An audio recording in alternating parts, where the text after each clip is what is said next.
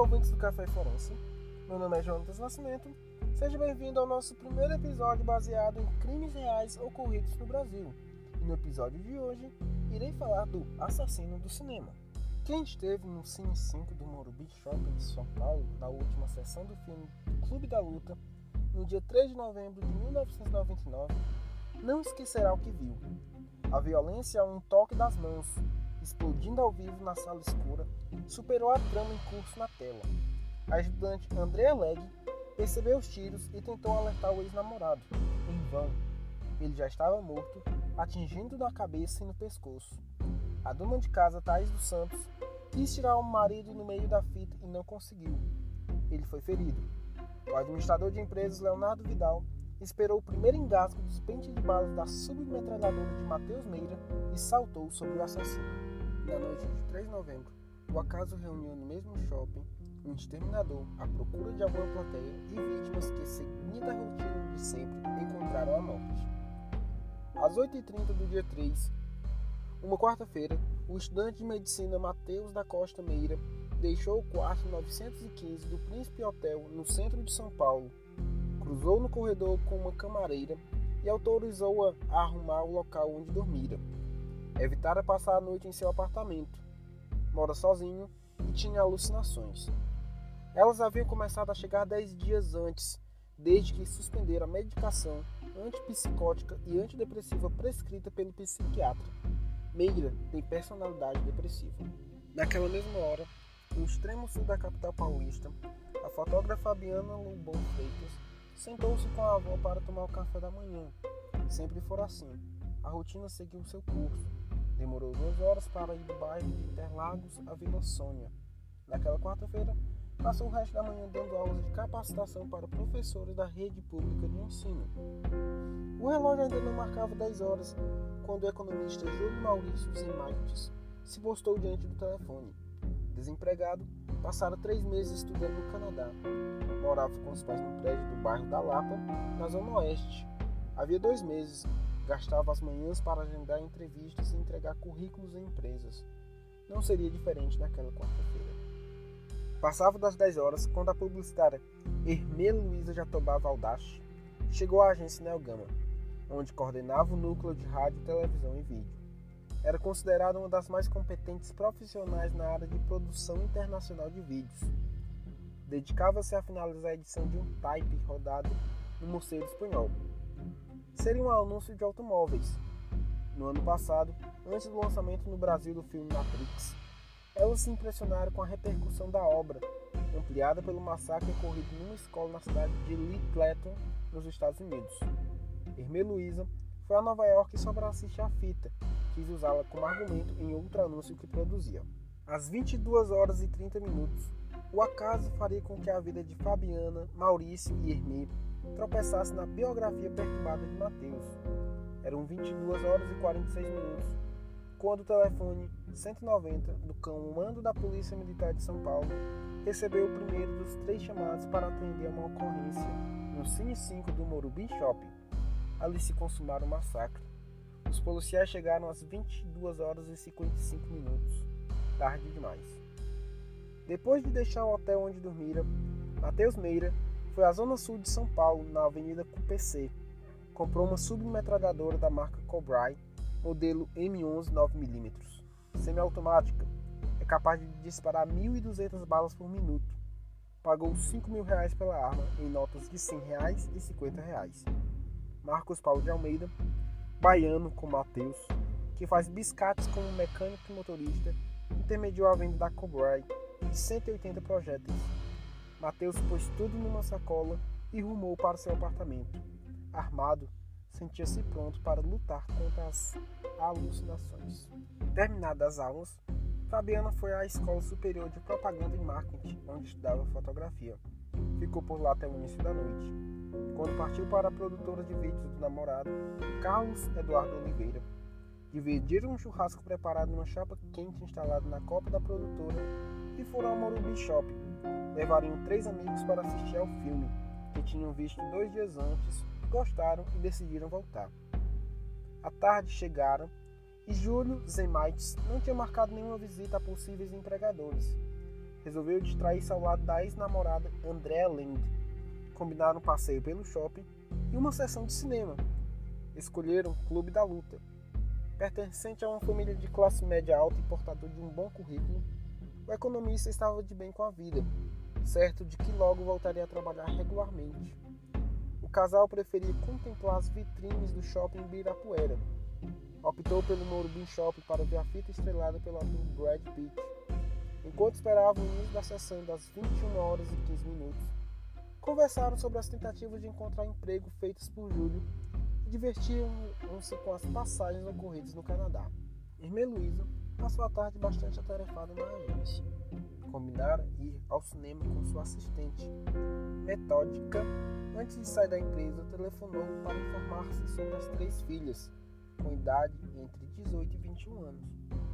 Depois do divórcio dos pais, elas passaram a morar com a mãe. Da fila do cinema, Irmã Luísa usou o celular para conversar com o amigo Marco Roberto do Carmo, também publicitário. Disse que tinha interesse profissional no filme.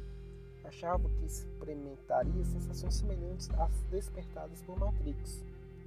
Somente 23 ingressos foram vendidos para aquela sessão. Depois da primeira hora de projeção, a silhueta de um homem desenhou-se no escuro da plateia e caminhou em direção ao banheiro. Era Mateus Meira, o matador solitário. Segundo testemunhas oculares da ação, na noite de 3 de novembro de 1999, dentro da sala 5 do cinema Morumbi Shopping, zona sul da capital paulista, Mateus, à época com 24 anos, começou a assistir ao filme na primeira fila. Ele teria então levantado de seu lugar, ido ao banheiro, onde tira a arma da bolsa e resolve testá-la atirando no espelho. Aparentemente contra a própria imagem, com sua submetralhadora americana Cobra M11, e depois voltar à sala de projeção e ficar de frente para a plateia. Junto à tela do cinema, saca a arma novamente, atira para o alto.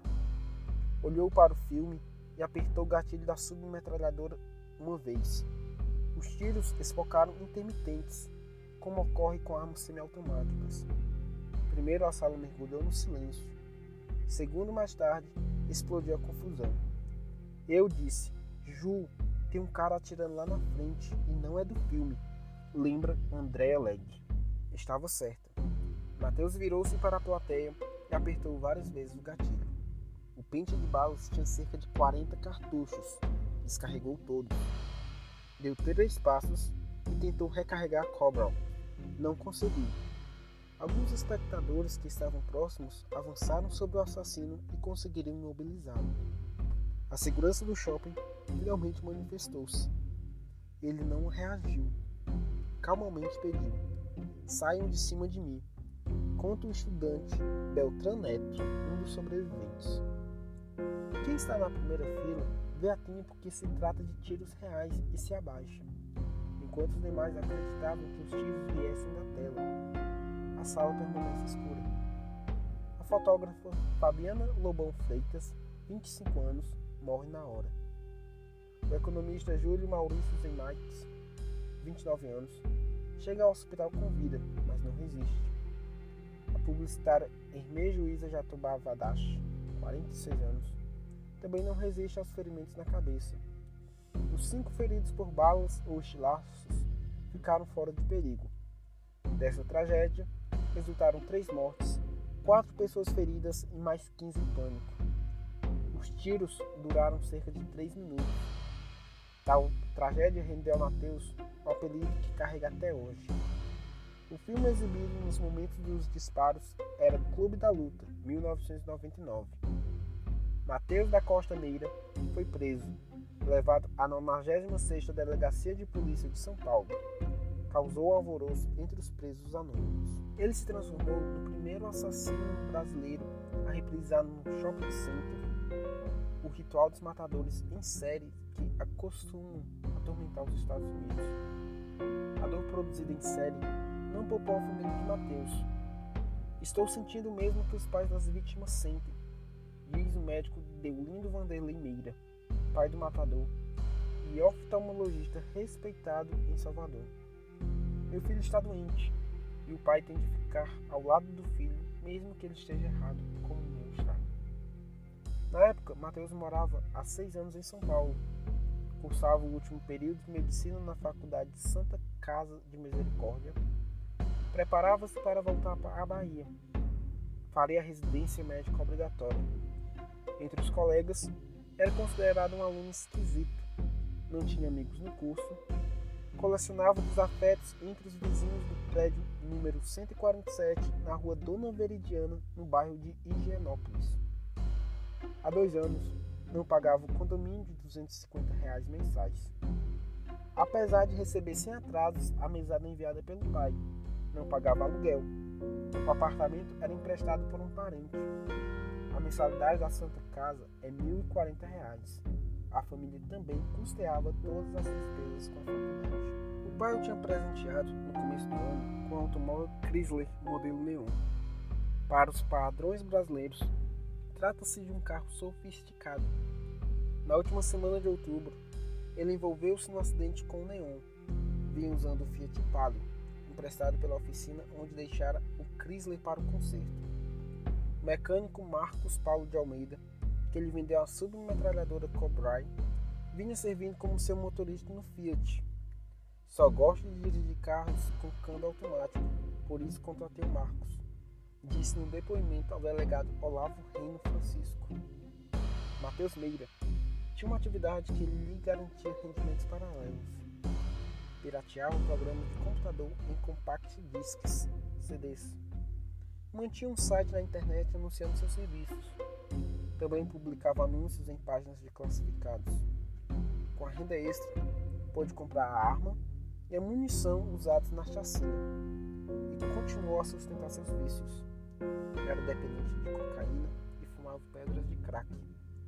A polícia encontrou papelotes com restos de cocaína em seu apartamento e pedras de crack queimadas na lixeira da cozinha.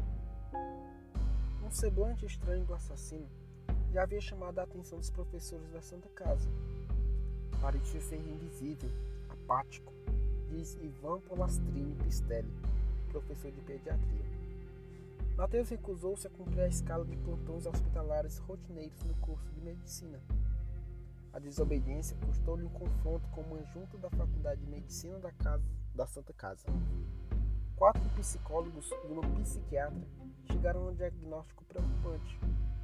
Constataram que o estudante sofria de depressão profunda, agravada pela solidão permanente. Recomendaram acompanhamento especializado. Psiqui psiquiatra José Cássio Nascimento Pita assumiu o caso. Recomendou internações e receitou uma droga antipsicótica e outra antidepressiva. Mateus parara de tomar medicação dez dias antes da noite de quarta-feira. O psiquiatra surpreendeu-se com, aquela, com o que aconteceu no Cine 5 do Morumbi Shopping. Não tinha condições de saber se ele era capaz de cometer um ato dessa natureza, disse. Na primeira consulta, a mãe de Mateus, Alina, traçou um quadro do filho de retrai, retraimento, retraimento, isolamento social e agressividade. Mateus Meira vai responder preso ao processo. Ele premeditou o crime, acha o delegado Olavo Reino Francisco. Sempre achei que ia matar.